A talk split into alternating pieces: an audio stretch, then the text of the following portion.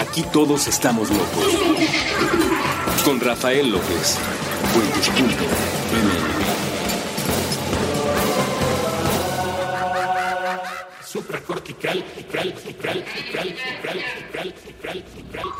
Existen tres grandes momentos de crisis en el desarrollo psicológico del ser humano.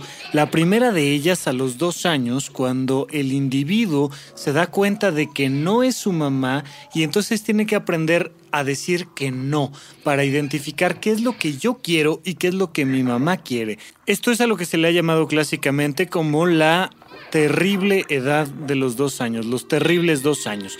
Más adelante, por ahí de los 12, 14, 16, dependiendo de diferentes grupos étnicos, se da este proceso de la adolescencia, donde por primera vez le doy la espalda a mis padres y lo que más me importa son mis amigos, mis vínculos sociales y eventualmente mi pareja pero posteriormente estos dos primeros episodios son sobre todo biológicos, están marcados por desarrollos físicos.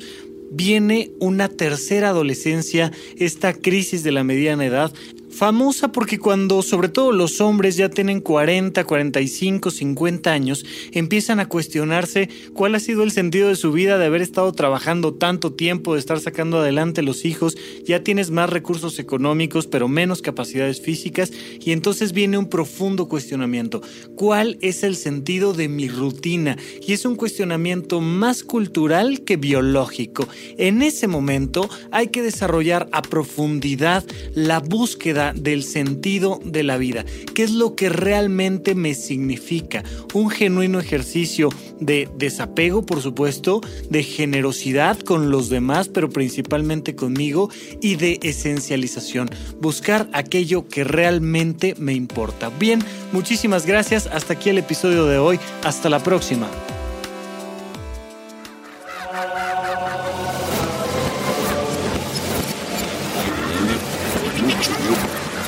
Lea Parnos.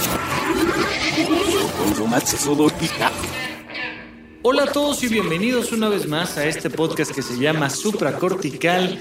Yo soy Rafa López y estoy muy contento de poder estar platicando con ustedes. Eh, eh, ojalá les haya gustado el episodio de hoy. El episodio realmente son estos primeros dos minutos que, que platicamos al inicio del programa.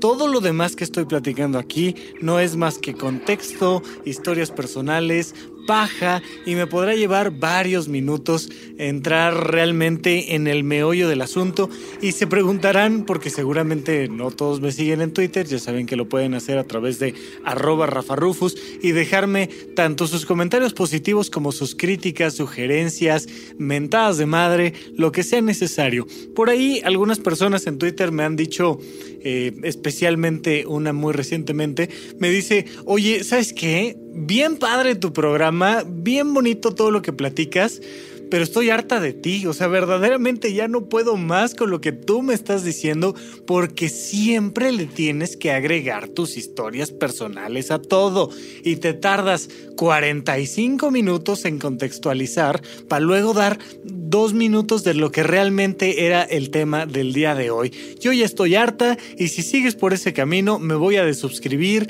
no vuelvo a escuchar nada que tenga que ver con supracortical y hasta la próxima. Entonces como aquí realmente nos importa mucho la opinión de cada una de las personas que tienen la locura de escucharme, yo estoy más que de acuerdo contigo, de verdad créeme que, que, que yo de repente digo, no puede ser con lo aburrido de este programa, ¿qué le pasa? Este, ya, ya, ya que se calle, pero bueno, tengo una incapacidad para hacerlo, así es que Traté de hacer esto para ti especialmente. El programa es de dos minutos y todo lo demás serán historias personales. Tú simplemente puedes apagarle y ya quedó el programa listo. Y para todos los demás que quieran, por favor, quédense con nosotros. Vamos a platicar hoy de la crisis de la mediana edad, que fue otro de los grandes temas que se propuso por ahí en Twitter. Eh, también, también me propusieron ya hablar de varias cosas, por ejemplo, del respeto y de qué significa respetar a alguien, porque saben, hay muchos conflictos en torno a la gente que dice, es que me faltaron al respeto, pero el respeto y ojo, la justicia son elementos subjetivos. Tenemos esta idea de que la justicia pues, es lo más objetivo, es lo más entre comillas, justo. Y no, eh, lo hablaremos en programas posteriores. Por ahí también se me solicitó hablar de la extensión de las consultas y se me ha solicitado hablar de varias cosas. No olviden que lo pueden hacer, pueden comunicarse directamente conmigo. Y de verdad, si algo, algo me gusta mucho, algo disfruto mucho, es que me digan, oye Rafa, eso que hiciste, lo hiciste mal por supuesto que trataremos de cambiarlo, pero el día de hoy platicaremos justamente de uno de estos temas que se me propuso, que fue la crisis de la mediana edad. Y para entender la crisis de la mediana edad y para hablar de alrededor de 30 minutos de contexto, hablaré primero de las dos adolescencias previas. La primera adolescencia, que por supuesto no le llamamos así, sino este episodio de los dos años, donde viene esta primera gran crisis de la que ya hemos hablado en otras ocasiones.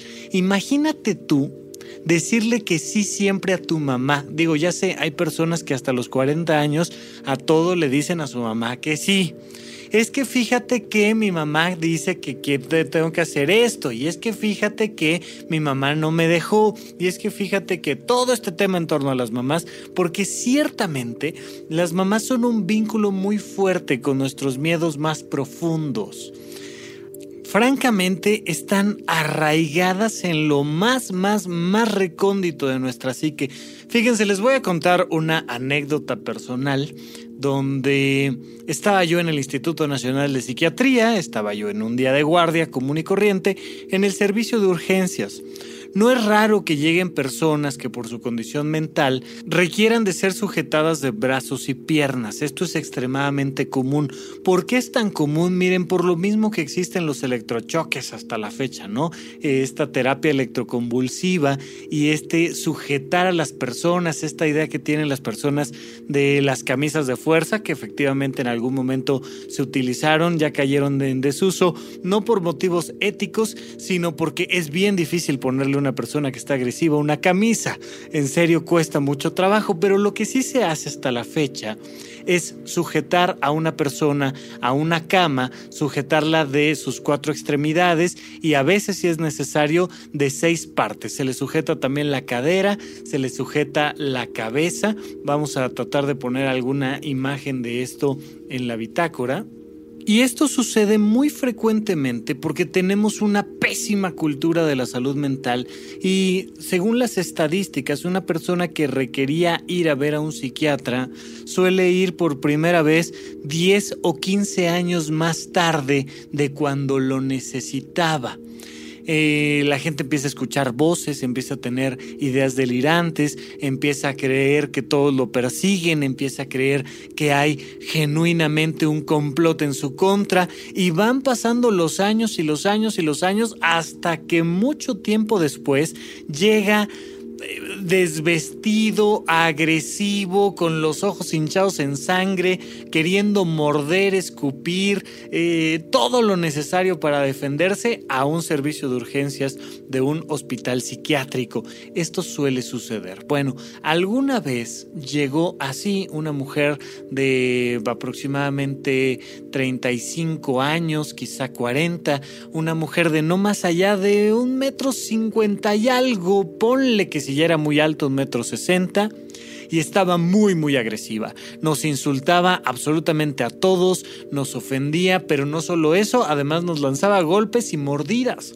Estábamos en la guardia, no sé, unos ocho o diez hombres, y entre esos ocho o diez hombres no éramos capaces de sujetar a esta mujer. Esta mujer venía acompañada de una señora mayor que ella, unos 20 años mayor que ella, que además era más bajita que ella y francamente pues entre la edad y el tamañito no se veía que fuera poder con esta mujer que nosotros 10 hombres no podíamos llevar a la cama y sujetar. En ese proceso, de repente la mujer que estaba psicótica le da sin querer una cachetada a su mamá. Y la mamá que se monta en pantera.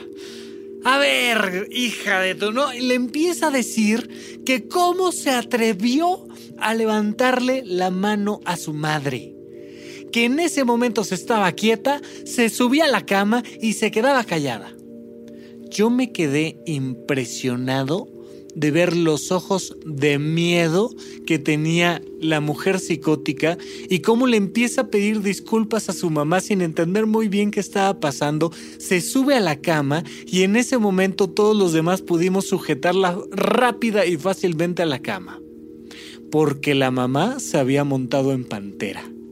No hay miedo más grande en el planeta, incluso que sobrepasa eh, el, estado psicótico de una persona, que una mamá que te regaña.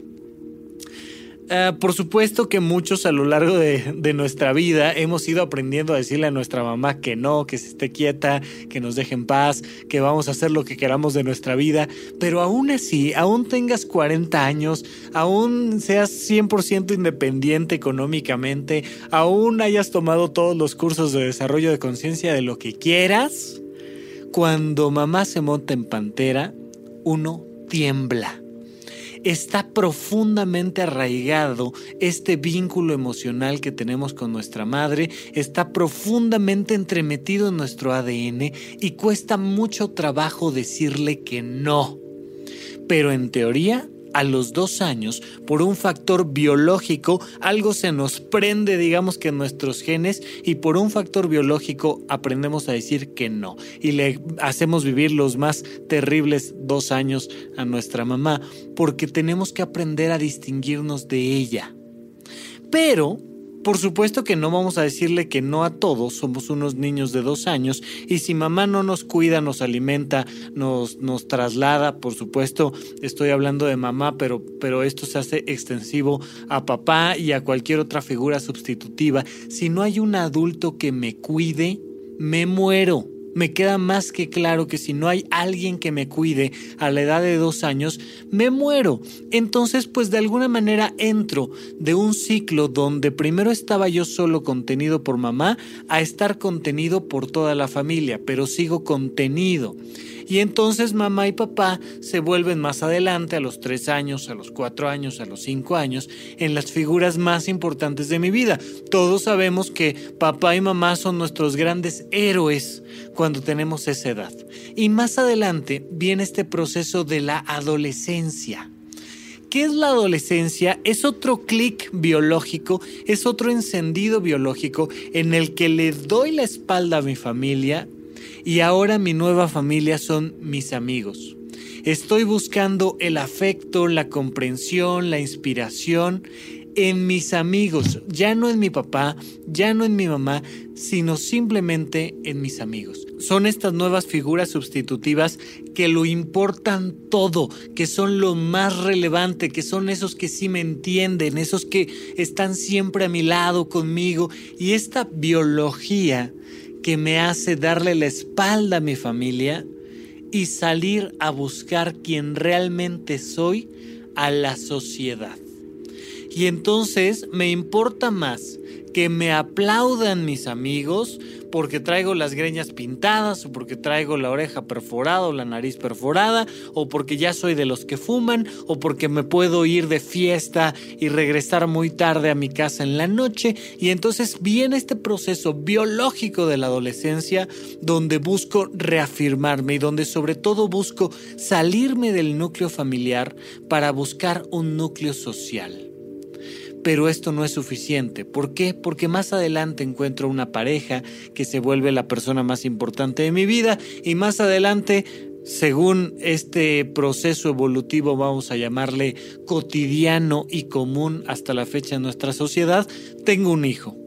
Tengo un hijo y con el hijo muchas responsabilidades. Ya me gradué de la licenciatura, ya tengo un trabajo estable, ya me desvinculé de mi mamá y aprendí a decirle que no, ya aprendí a darle la espalda a mi familia completa y es más, estoy ya lejos de mis amigos que en algún momento fueron la cosa más importante de mi vida y ahora estoy entremetido en una rutina que se basa en salir trabajar, ganar dinero y hacer que mis hijos sobrevivan. Y de repente mis hijos crecen y ya no me necesitan. Y viene este proceso famosísimo conocido como la crisis de la mediana edad, de lo cual vamos a hablar en los dos próximos bloques cuando regresemos de un corte para seguir contextualizando todo esto que ya no es el programa aquí en Supracortical.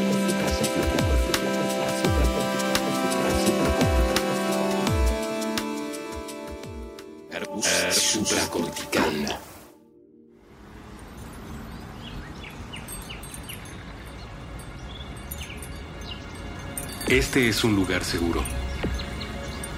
Si estás inconforme, si piensas que algo en el orden establecido no funciona bien, si has sido perseguido por lucir diferente, por pensar diferente, por amar diferente, este es un lugar seguro para todas las personas, de todas las naciones, de todas las lenguas, de todos los credos, de todas las identidades. Este es un lugar seguro. Este lugar es un puente, muchos puentes, con el conocimiento, con la alegría, con la luz de la pantalla, con el agua, con la posibilidad de ser verdaderos dueños de nuestras propias vidas, con el sonido nuevo que tenemos que escuchar varias veces antes de entenderlo por completo, con el sudor que cae sobre el cuadrilátero justo al mismo tiempo que suena la campana.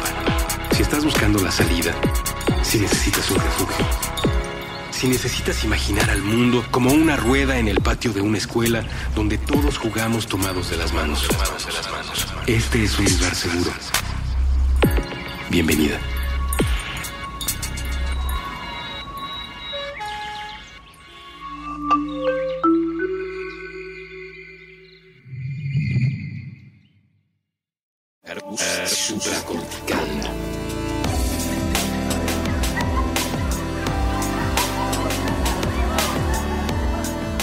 Estamos de regreso con ustedes aquí en Supracortical. Yo sigo siendo Rafa López. No olviden que pueden mandarme todas sus críticas, sugerencias, eh, peticiones y sobre todo peticiones de temas para el programa.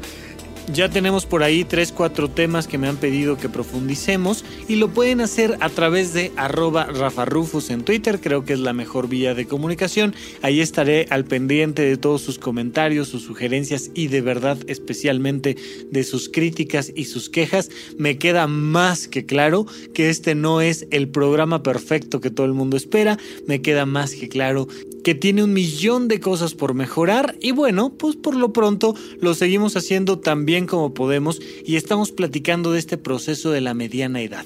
Te decía yo, llega un momento en la vida de toda persona en el que te preguntas, ¿para qué carajos estoy pagando impuestos? ¿Cuál es el verdadero sentido? O sea, me asomo a las noticias, veo eh, el resultado de las últimas elecciones o de las pasadas o de las próximas, veo los candidatos para después y digo, bueno, ¿y yo para qué estoy pagando impuestos, hombre? Y luego me asomo a la puerta y va llegando mi hijo adolescente que ya no quiere que le diga yo que lo quiero, que ya no quiere compartir conmigo sus miedos, sus intereses, que ya lo único que le importan son sus amigos y le ha dado la espalda a la familia. Y digo, bueno, ¿para qué carajos estoy manteniendo a el bodoque con barros este? Y luego veo mi relación de pareja y digo, bueno, ¿y esta persona quién es? Hace tanto tiempo que no me voy a cenar con ella, hace tanto tiempo que ya no sé qué quiere, que cuál es el carajo sentido de mi matrimonio. Y se empieza a generar una crisis que dependiendo de a qué edad hayas iniciado tu vida eh, familiar, que dependiendo de cuándo te hayas graduado, pues se puede suceder más o menos entre los 40 y los 50 años. Es muy famosa sobre todo en los varones, pero realmente sucede tanto para hombres como para mujeres. ¿Cuál es el sentido de tanto esfuerzo? Porque me doy cuenta que llevo los últimos 20 años tal vez levantándome todos los días de lunes a viernes, yendo al mismo lugar a trabajar, eh, conviviendo con las mismas personas, ganando el mismo cheque y desapareciendo esa ganancia en los siguientes días. ¿Por qué? Pues porque compré el súper, porque pagué la colegiatura, porque este, mm, yo qué sé, porque los llevé a comer el fin de semana al mismo lugar y llego otra vez al mismo sillón, prendo la misma televisión y tengo esta crisis de la mediana edad. No sé para qué tanto jodido esfuerzo con la vida. ¿Y esto por qué se sucede? Bueno, pues se sucede por supuesto por la rutina, pero especialmente me doy cuenta de que cada vez más tengo una mayor capacidad económica eh, ojalá así sea. Hay muchas personas que tienen la crisis de la mediana edad sin capacidad económica, lo cual está todavía peor. Pero en general, comparando tu vida, pues en comparación a cuando eras adolescente, a cuando tenías 20 años o 30 años, pues ya que tienes 40, ya tienes como muy resueltas muchas cosas económicamente y hay esta mayor capacidad. Pero también te das cuenta de que hay menor capacidad física ya juegas un partidito de, de 15 minutos, ya no digas de fútbol, soccer, digo de ping pong, y acabas con oxígeno suplementario en una sala de urgencias, ya se vuelven eh, profundamente complicados salir adelante para, para viajar, para hacer muchas cosas, para correr, incluso para estar de fiesta. Ya antes aguantabas hasta las 4 de la mañana, 6 de la mañana y no te pasaba nada, ya hoy en día dan las 11, te tomaste nada más dos cervezas y al día siguiente ya andas crudeando terriblemente, entonces se disminuye esta capacidad física al mismo tiempo que se aumenta la capacidad económica y estás viviendo esta crisis de no entiendo cuál es el sentido profundo de mi vida. ¿Qué pasa? Que hay un miedo profundo a envejecer. Te empiezas a dar cuenta de que tienes canas, que no siempre vas a ser joven, que por el momento a tus 40, 50 años, pues todavía eres atractivo, atractiva, y que ya no quieres estar desperdiciando tu vida y tu tiempo en aquellas cosas que no son altamente significativas. ¿Qué pasa? Que entras en una tercera adolescencia, si es que consideramos eh, este proceso de la crisis de los terribles dos años como una primera adolescencia, pero esta es más bien cultural.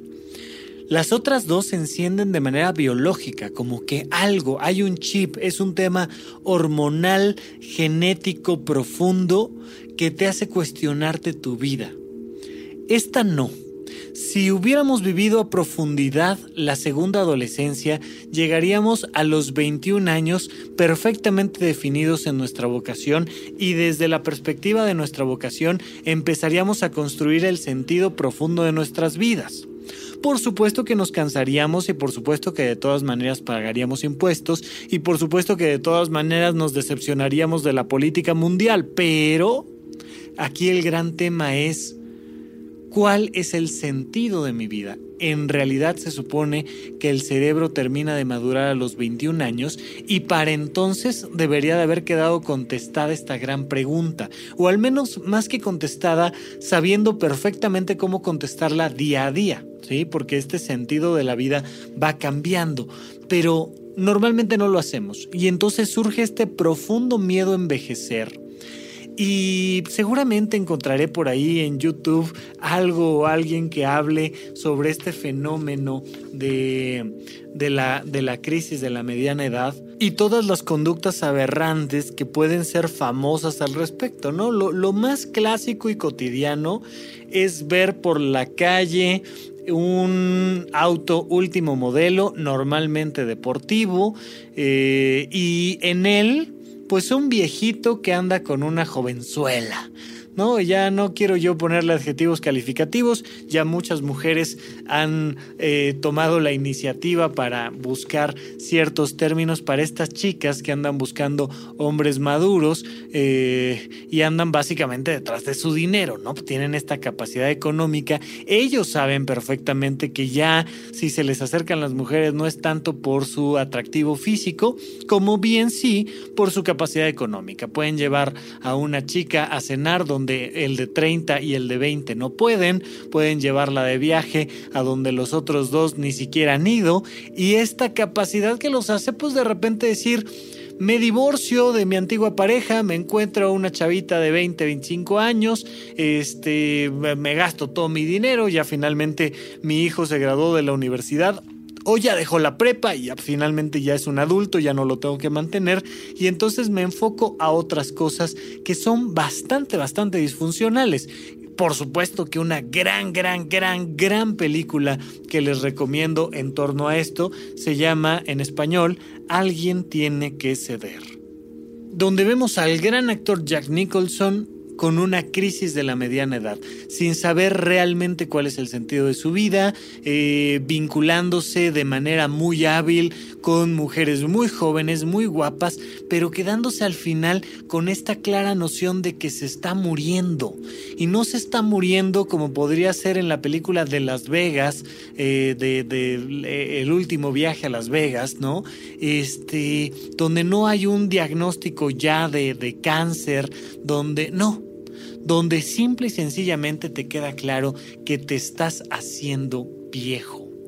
Esta película fantástica que además me, recuerda por ahí algunas escenas, algunas anécdotas personales que para no aburrirlos no se las voy a contar, pero de repente estas rupturas de donde sale mucha información para los textos y los subtextos de, de historias fantásticas, de cosas que se quedan profundamente guardadas en la memoria, pero para no aburrirlos con mis historias personales, pues les recomiendo ver esta película y enfocarse en este punto. De repente es más la noción de que soy un viejo y de que cosas que antes me divertían, pues ya no me divierten tanto, pero que tengo que demostrar que aún tiene sentido mi vida, que tengo que demostrar que ahora tengo esta gran capacidad económica, pero que me lleva de manera muy, muy inadecuada a tomar malas decisiones y finalmente a tener conductas disfuncionales.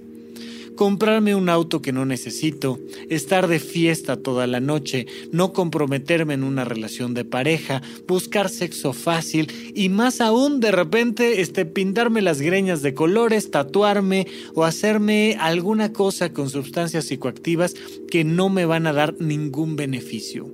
¿De dónde proviene esto? Pues sí, de esta triada, sobre todo este elemento principal de este miedo a la muerte, de darme cuenta que he dejado atrás mis épocas de mayor capacidad física y de darme cuenta también de que tengo mucha capacidad económica y que si no doy un golpe de timón, pues se me va a ir en cosas que realmente no me importan y no necesito, como estar pagando impuestos y como estar preocupado por quién ganó o dejó de ganar unas elecciones dentro de la democracia aparente que vivimos en este mundo.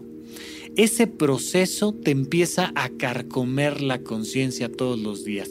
De verdad voy a despertarme un día más y voy a ir a trabajar al mismo lugar y voy a regresar a la misma hora a mi casa y voy a prender el mismo televisor y voy a sintonizar exactamente lo mismo para el día de mañana volverme a levantar son dudas que te empiezan a dar vueltas una y otra y otra vez en la cabeza y te van saliendo cada vez más canas y te vas arrogando cada vez un poquito más y vas dándote cuenta de que ya no quieres vivir así. Este proceso que, insisto yo, se puede dar por ahí de los 50 años de edad, pero que cada vez más se ha ido adelantando esta crisis de la mediana edad. Yo diría que hoy en día ya anda por ahí de los 35, ¿saben? Porque, mira, pasa, pasa algo muy curioso. Primero tienes este gran grupo de amigos que te entiende, que te adora, con el que sales, disfrutas, te diviertes. Luego vienen estos primeros hijos en los que ya pues, te, te despegas de tus amigos, ya no te queda de otra. Em, empiezas a cuidar al chamaco, a llevarlo al kinder, a generar este, este proceso de vinculación de padre-madre que te hace pues dedicar la gran mayoría del tiempo a eso y te, te desvinculas mucho de tus amigos y más adelante vienen los procesos de los divorcios. Si te das cuenta, hay una edad en la que pues te empiezan a invitar todo el tiempo a 15 años, ¿no? Y todo el mundo te invita a un 15 años. ¿Por qué? Pues porque tus compañeritas de la escuela están teniendo 15 años, porque es lo que tus amigos están festejando ahora. Más adelante empiezas a tener esos episodios donde todo el tiempo te invitan a bodas. Y entonces está la boda de Pepito y la boda de José y la boda de María y la boda de Lupita y son bodas y bodas y bodas y bodas.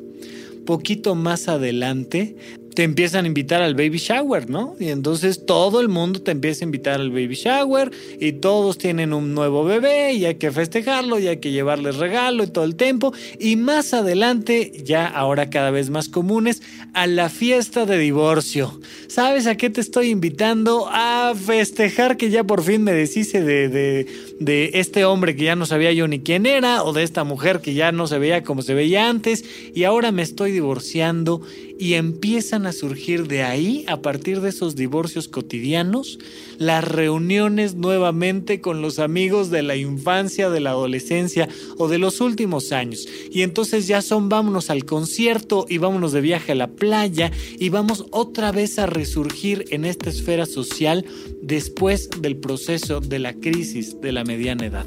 Vamos a platicar un poquito más de eso, sobre todo comprender que hay una serie de decisiones disfuncionales de las que hay que estar seguros que no estamos incurriendo cuando regresemos después de un corte aquí en supracortical.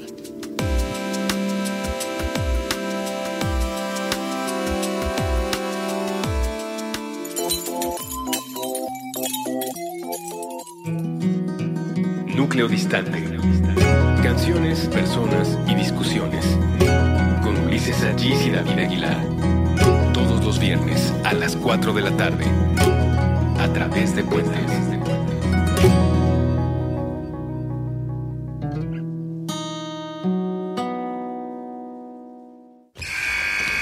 Boom Shakalaka. Fauli Cuenta. Con Evaristo Corona y Wookie Williams. Nuevo episodio todos los sábados a las 10 de la mañana.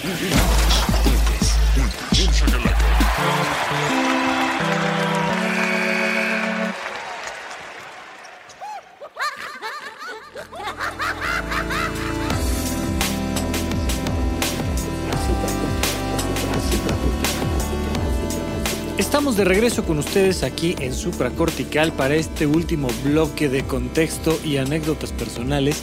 Y de momento quisiera yo preguntarles cuáles son, si es que estás o has, visto eh, a una persona que está en una crisis de la mediana edad y sobre todo especialmente si tú estás viviendo una crisis de la mediana edad, ¿cuáles has visto que son estas conductas disfuncionales a las que se puede enfrentar una persona en estas circunstancias? Sobre todo diría yo temas de salud, temas de familia y temas de dinero.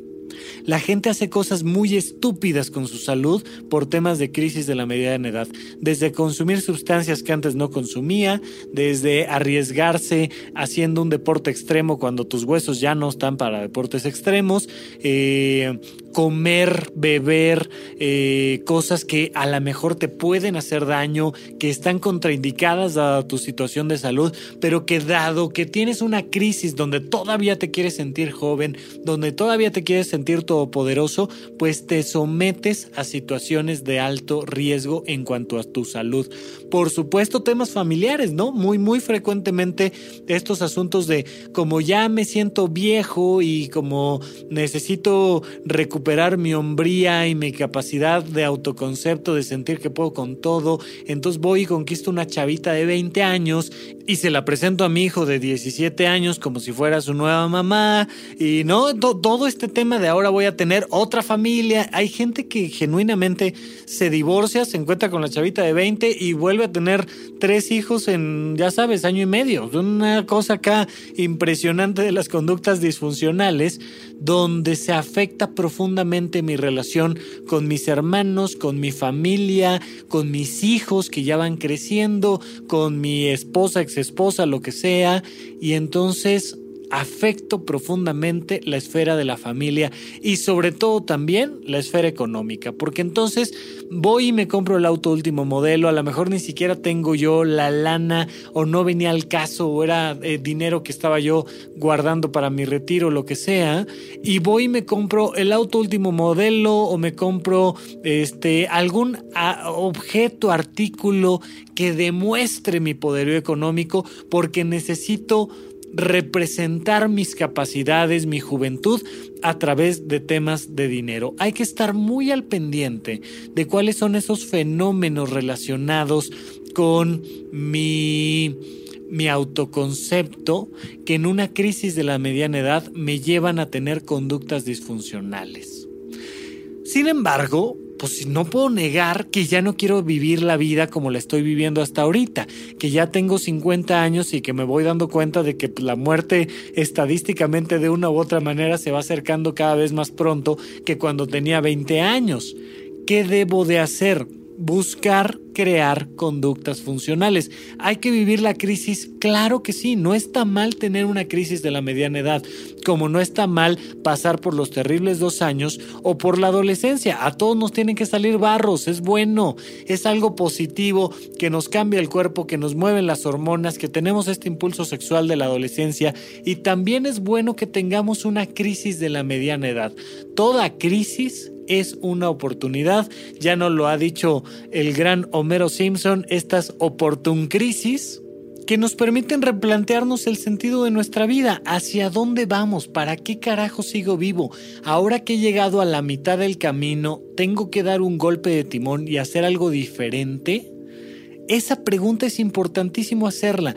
No está mal ni hay que juzgar a nadie que tenga ningún tipo de crisis. Sea una crisis de infancia, de adolescencia o lo que sea, es importantísimo dejar que todas las personas vivan sus propias crisis es algo necesario, bueno, aplaudible que alguien pase por una crisis existencial. Pero ojalá que cuando salgamos de la crisis por el otro lado, pues tengamos conductas mucho más funcionales que las, teníamos, que, las que teníamos cuando empezamos el proceso de crisis. Por tanto, necesito puntualizar algunas cosas importantísimas para vivir a fondo y que además sea algo positivo esta crisis de la mediana edad.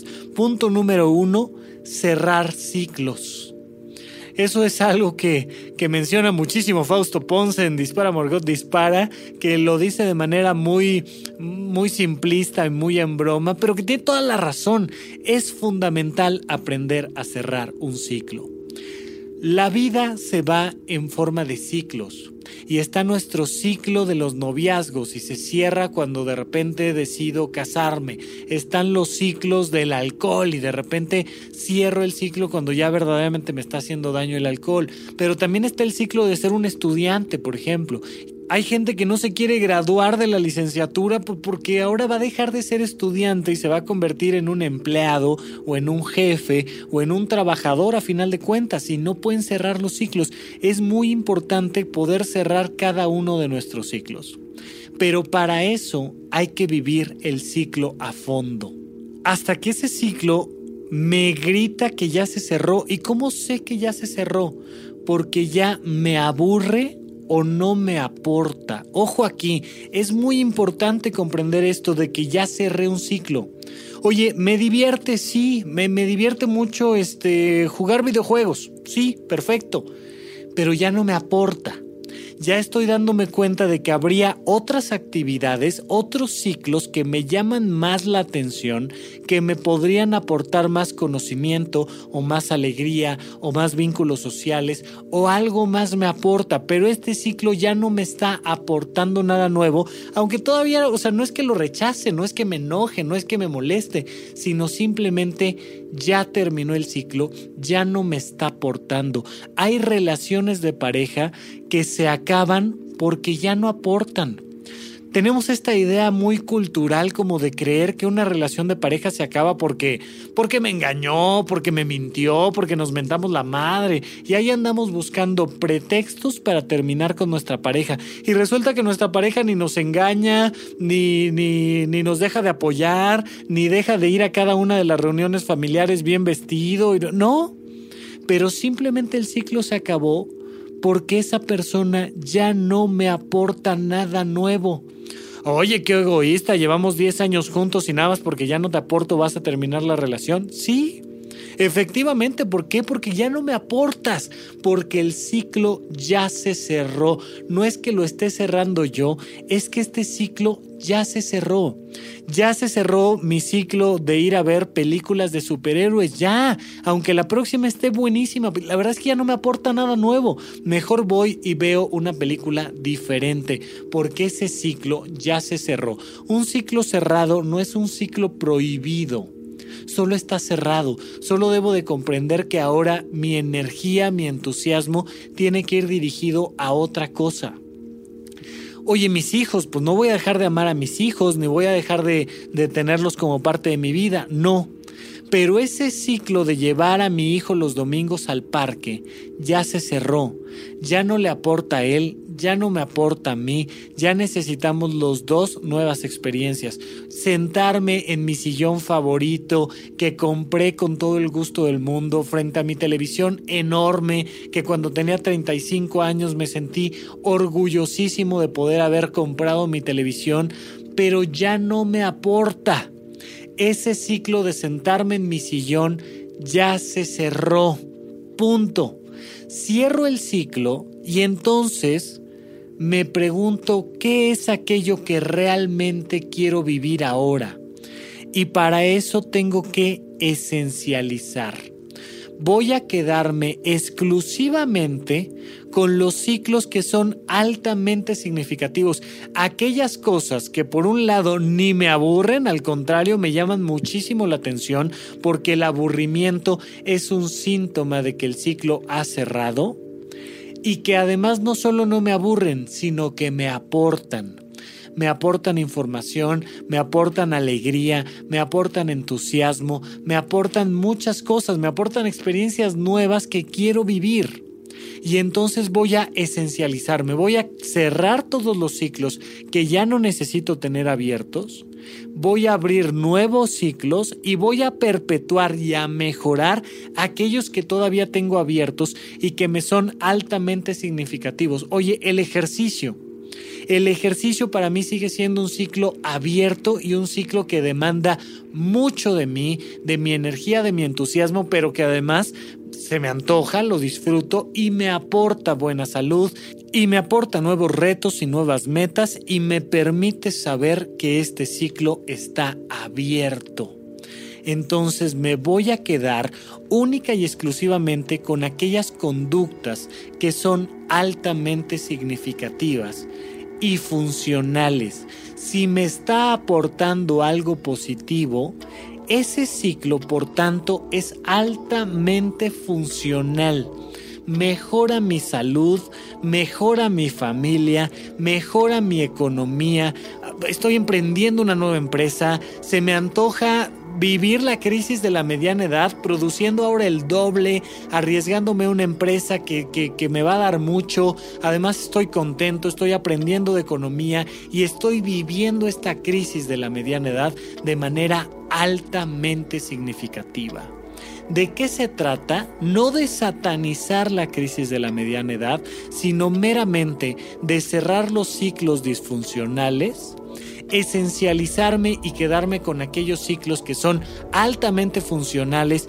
¿Por qué? Porque me aportan y porque se me antojan. Hay muchas personas que se meten a ciclos aparentemente funcionales sin que haya un placer de fondo. Es que ahora tengo que comer sanamente y es que ahora tengo que dormir más temprano y es que tengo que hacer ejercicio y tengo que ahorrar y todo eso en teoría suena muy bien, pero no se me antoja. Si no se te antoja, vas a estar peleando contra ti. La crisis de la mediana edad tiene que ver en mucho con aquello que realmente se me antoja y con aquello que es funcional. Abro nuevos ciclos y voy a estar viviendo en un proceso genuino de abundancia. ¿De dónde proviene la abundancia? La abundancia proviene de algo que se me antoja profundamente y que además es constructivo para mi vida y para las personas que más amo en torno a mi vida. Si puedo vivir a fondo una crisis de la mediana edad, y salir de ella sintiendo que hago justo lo que quiero hacer, que estoy abriendo nuevos ciclos y que eso además me está aportando, no tiene absolutamente nada de malo vivir una crisis de la mediana edad. Por lo pronto, hasta aquí nuestro programa. Ojalá les haya gustado todo este contexto y estas anécdotas y esto, todo lo demás que agregué a esos dos minutos de programa que están ahí al fondo. Por supuesto, insisto, esto porque alguien se que quejó de que contextualizaba demasiado y porque muchas personas han- me, han dicho en Twitter, oye, ya está muy aburrido el programa. Ahí está el programa de dos minutos. Ojalá les haya gustado. Yo sigo siendo Rafa López. Muchísimas gracias a todos por sus comentarios positivos y negativos. Hasta la próxima. Gran abrazo a todos. Hasta la próxima.